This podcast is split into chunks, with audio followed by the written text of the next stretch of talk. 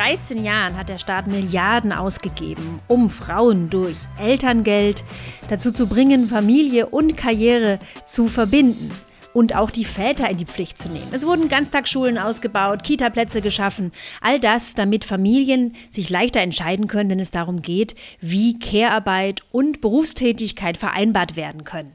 Jetzt durch Corona sieht alles ganz anders aus. Frauen, hauptsächlich Frauen, übernehmen die Care-Arbeit und das Homeschooling zu Hause und viele haben das Gefühl, die letzten 13 Jahre hätte es gar nicht gegeben. Darüber spreche ich heute mit Dr. Katharina Wrohlich. Sie ist Gruppenleiterin für Gender Economics am DIW in Berlin. Mein Name ist Verena Utikal und das ist der Podcast Ja, Nein, Vielleicht, Folge 41. Alle weiteren und bisherigen Folgen findet ihr dort, wo es Podcasts gibt, zum Beispiel bei Audio Now oder in der NTV-App. Wenn ihr Lust habt, euch mit mir zu vernetzen, dann findet ihr mich auf Twitter oder Facebook oder auch LinkedIn.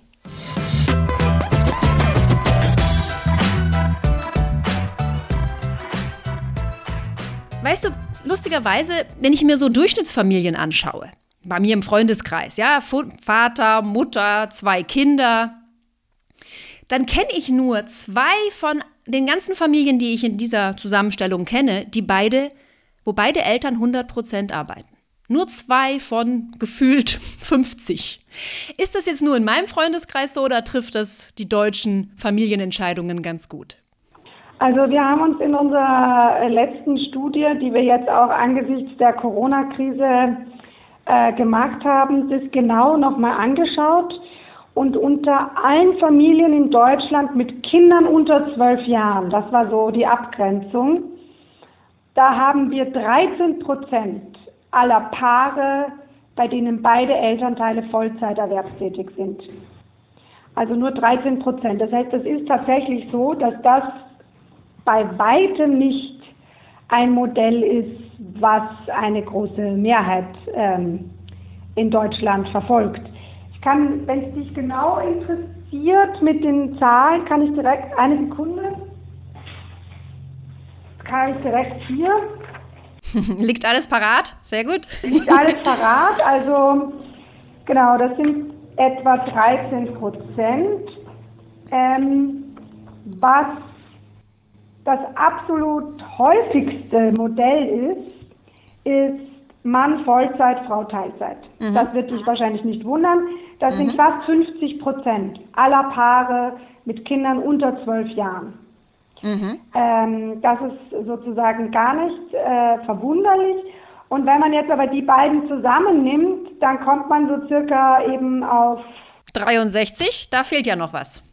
Ja, genau. Dann, was es gibt, das sind allerdings sehr wenige, also unter 5% sind beide Teilzeit.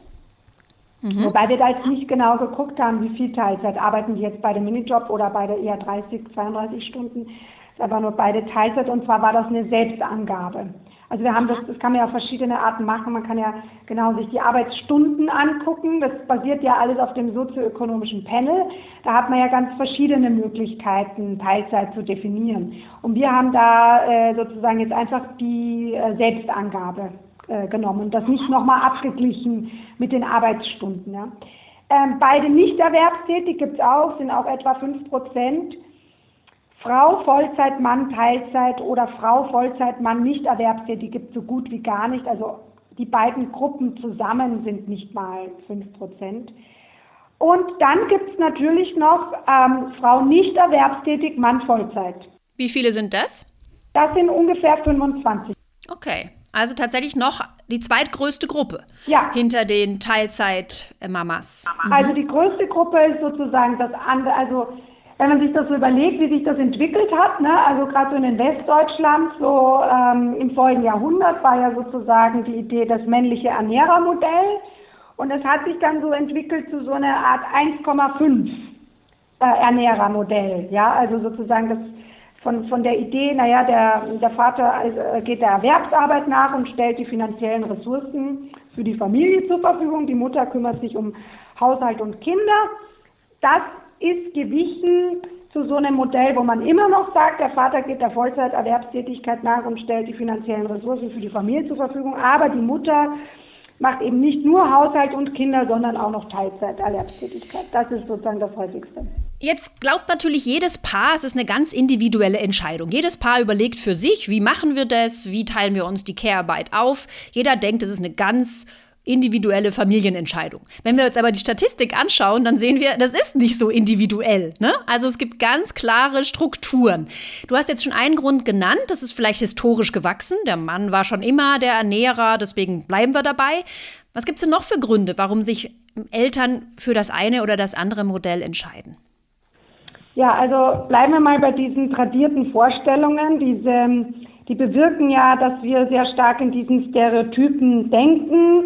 Also damit meine ich ganz konkret, äh, die ganze Gesellschaft und eben jedes Individuum in dieser Gesellschaft hat, ob es einem passt oder nicht, trotz allem bewusst und unbewusst sehr klare Vorstellungen davon, was männliche Rollen sind, was weibliche Rollen sind und ähm, je nachdem, wie wichtig einem das ist oder wie stark man sich mit der Thematik auseinandergesetzt hat oder nicht, will man davon abkehren oder auch nicht. Aber grundsätzlich haben wir diese Vorstellungen, diese sozusagen implicit biases und so, die haben wir in unseren Köpfen. So und deswegen ähm, äh, finde ich es ganz gut eben, äh, dass man da nochmal drauf hinweist, selbst wenn, genau wie du sagst, selbst wenn jeder davon ausgeht, das habe ich individuell so entschieden, wenn wir nachher so ein klares Muster sehen, dann kann das nicht ganz stimmen, dass jeder das ganz zufällig und vollkommen unabhängig vom Rest der Gesellschaft so entschieden hat.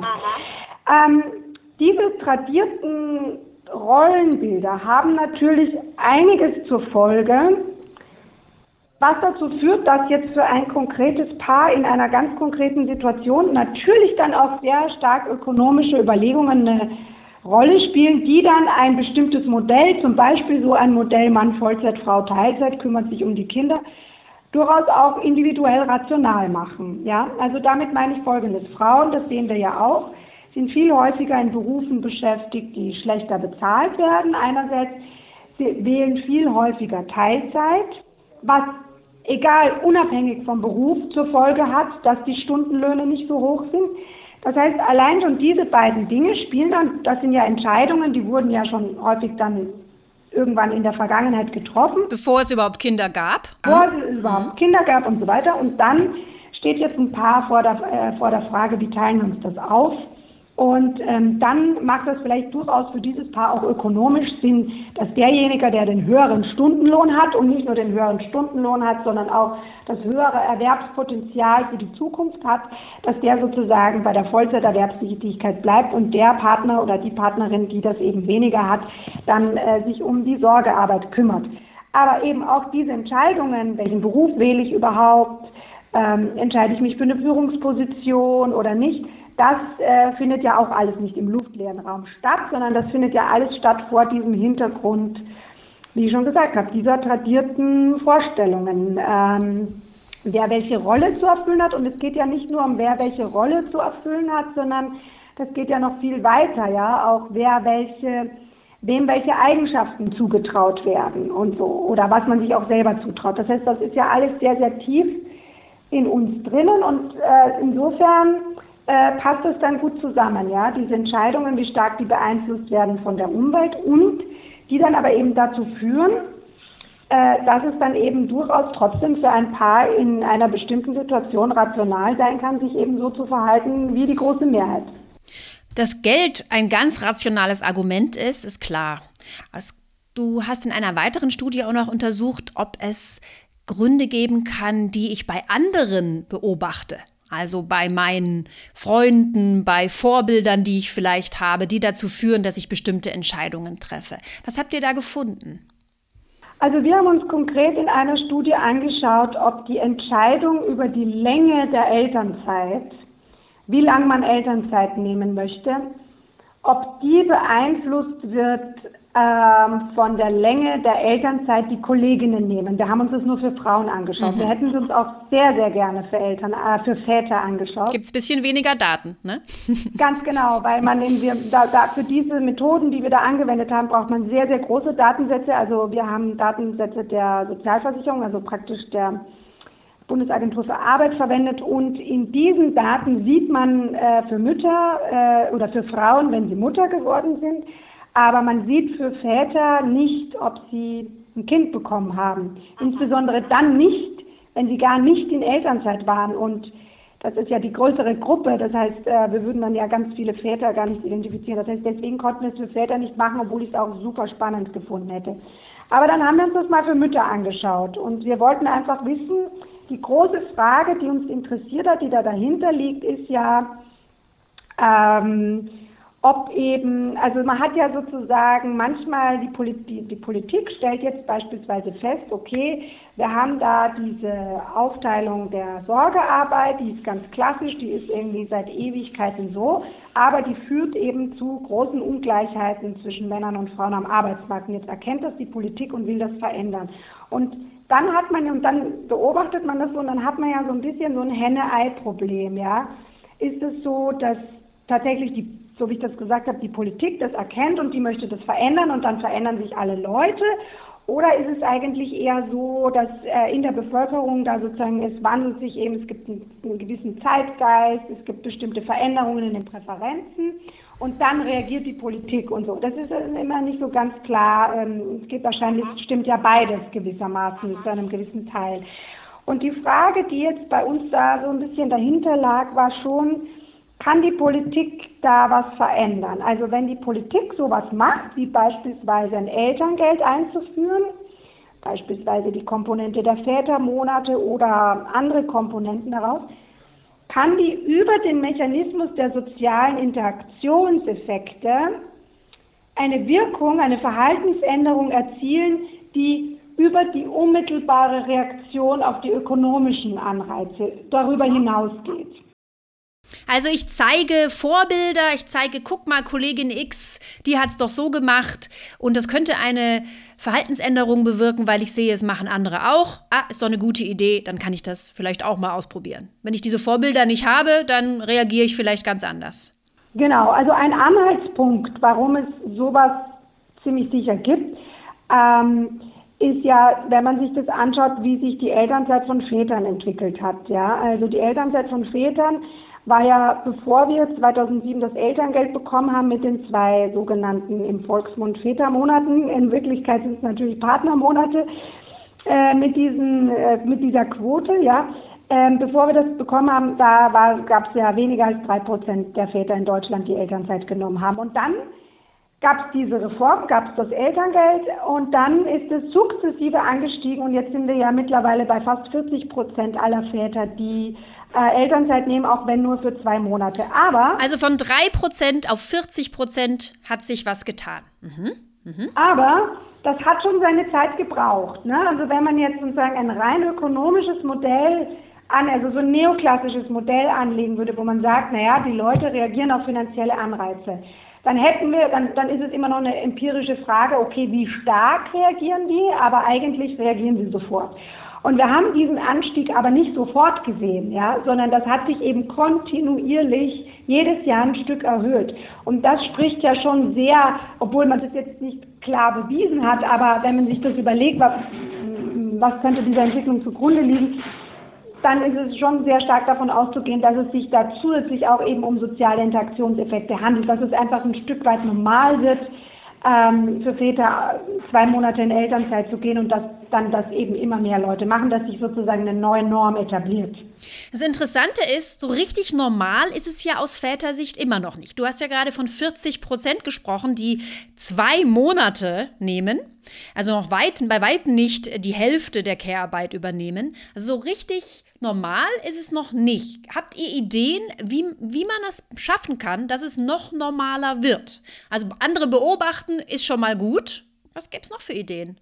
Also ich glaube, da sieht man gerade an dem Beispiel, sieht man, dass beides total wichtig ist, ja, weil es ist ja überhaupt gar kein Zufall, dass die Väter genau exakt zwei Monate nehmen, sondern das ist eben ganz genau diese Quote und es gibt da sehr viele qualitative Studien, gerade aus der Anfangszeit dazu, die eben durchaus gezeigt haben, dass Väter gerade dieses ökonomische Argument auch gegenüber ihrem Arbeitgeber benutzt haben.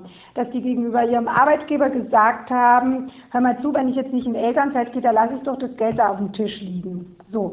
Das heißt, also das, das kam in qualitativen Studien, wurde das äh, häufig gefunden, dass die Männer dieses ökonomische Argument, dass ähm, sozusagen jetzt vor äh, der Staat per dieser durch diese Institution geschaffen hat, dass die das als Argument benutzt haben. Und da sieht man schon, wie es da eben diese Wechselwirkung gibt. Ja, also der Staat setzt sehr stark Normen durch genau so eine Regelung, dass das nämlich genau zwei Monate sind und nicht mehr. Ähm, das wird häufig eben als Vorwand genutzt, weil man muss sich das überlegen, ja. Ähm, wenn jetzt jemandem das so wahnsinnig wichtig wäre, noch mehr Elternzeit zu nehmen, also ich meine, es ist schon schön, jetzt für einen Monat äh, 67 Prozent seines Nettoeinkommens zu bekommen. Nur, wenn man sich das überlegt, also da hat man ja, das ist ja äh, häufig eine geplante Sache. Das heißt, man hat Zeit, da was anzusparen man, oder auch zu entsparen. Und wenn man jetzt unbedingt noch einen Monat mehr oder noch zwei Monate mehr nehmen könnte, dann ist es ja nicht so, dass einen das finanziell vor allem in den Milieus, wo Väter sehr häufig Elternzeit nehmen, nämlich in den besser verdienenden und auch in den akademisch gebildeten Milieus, ist es jetzt nicht so, dass das eine absolut unleistbare Sache wäre, da noch mehr Elternzeit zu nehmen. Aber dadurch, dass der Staat diese zwei Monate als Norm setzt, ähm, äh, verhalten sich die Leute dementsprechend. Und deswegen deswegen würde ich schon davon ausgehen, wie gesagt, ohne das jetzt beweisen zu müssen, es wäre eine empirische Frage, das dann äh, zu untersuchen, aber meine starke Vermutung wäre, wenn man jetzt diese Quote, diese Partnermonatsquote ausweitet und sagt, es ist jetzt nicht mehr zwei von 14, sondern im nächsten Jahr ist es drei von 14, im übernächsten Jahr vier von 14 und so weiter, bis wir dann irgendwann wirklich bei einer paritätischen Aufteilung sind, dass das dazu führen könnte, dass tatsächlich mehr äh, Väter auch länger in Elternzeit gehen. Also im Grunde beobachten wir hier wie eine Art Ankereffekt. Ne? Also hier zwei Monate stehen im Raum, dann mache ich doch mal zwei. Klingt doch gut. Warum denn drei? Äh, zwei scheint ja eine gute Sache zu sein. Ist ja explizit erwähnt. Hier zwei, mache ich zwei. Ja. Und das ist auch ganz interessant. Ähm, also aus heutiger Sicht, ähm, das habe ich auch mal in so einem DW-Wochenbericht so ein bisschen thematisiert. Aus heutiger Sicht ähm, ist es ja wirklich, jetzt ist das, haben wir das Elterngeld ja schon 13 Jahre, ja, und aus heutiger Sicht denkt man echt so, jetzt brauchen wir echt mal den nächsten Schritt, ja, also wir brauchen wirklich, das muss jetzt mehr Richtung paritätische Aufteilung gehen, weil es ist ja schön, wenn die Männer alle zwei Monate Elternzeit nehmen, aber wir sehen halt bei so vielen anderen Arbeitsmarktindikatoren, also zwei Monate Elternzeit ist so weit weg von der gleichen Aufteilung der Sorgearbeit, das heißt, für viele äh, Probleme am Arbeitsmarkt wie den Gender Pay Gap und den geringen Anteil von Frauen in Führungspositionen, da, da reichen diese zwei Monate Elternzeit. Das ist ein schöner Anfang, aber das reicht nicht. Das ist die heutige Perspektive. Wenn man sich aber nochmal zurück überlegt, wie das Jahr 2007, wie das da war, als Ursula von der Leyen als Familienministerin das durchgeboxt hat, was die sich von Leuten aus ihrer eigenen Partei oder Schwesterpartei CSU da anhören musste, was das für eine komplett bescheuerte Idee ist mit diesem Wickelvolontariat und so. Wenn man sich diese Debatte nochmal anschaut, ja, und auch in den Zeitungen von damals, dann weiß man, okay, für 2006, als es beschlossen wurde, im Januar 2007 wurde es dann eingeführt oder dann ab dann ähm, hat es gegolten, war das schon gar nicht so schlecht. Aus heutiger Sicht finde ich total ähm, krass irgendwie auch, wie das äh, beworben wurde. Ja, also es gab damals so Plakate äh, da war, äh, da war, da stand drauf, bei Mama lerne ich krabbeln und bei Papa lerne ich laufen. Und wenn man sich so ein bisschen auskennt mit kindlicher Entwicklung, dann weiß man, dass ein Kind ungefähr mit zwölf Monaten zu laufen lernt und vielleicht so mit neun Monaten zu krabbeln. Das heißt, es war sozusagen von der Politik ein paritätisches Modell 7-7, was ja absolut möglich wäre. War niemals angedacht, ne? War überhaupt nicht, naja, oder zumindest überhaupt nicht offensiv beworben sondern beworben waren ganz klar diese 12 plus 2 Vätermonate Aufteilung. Ja.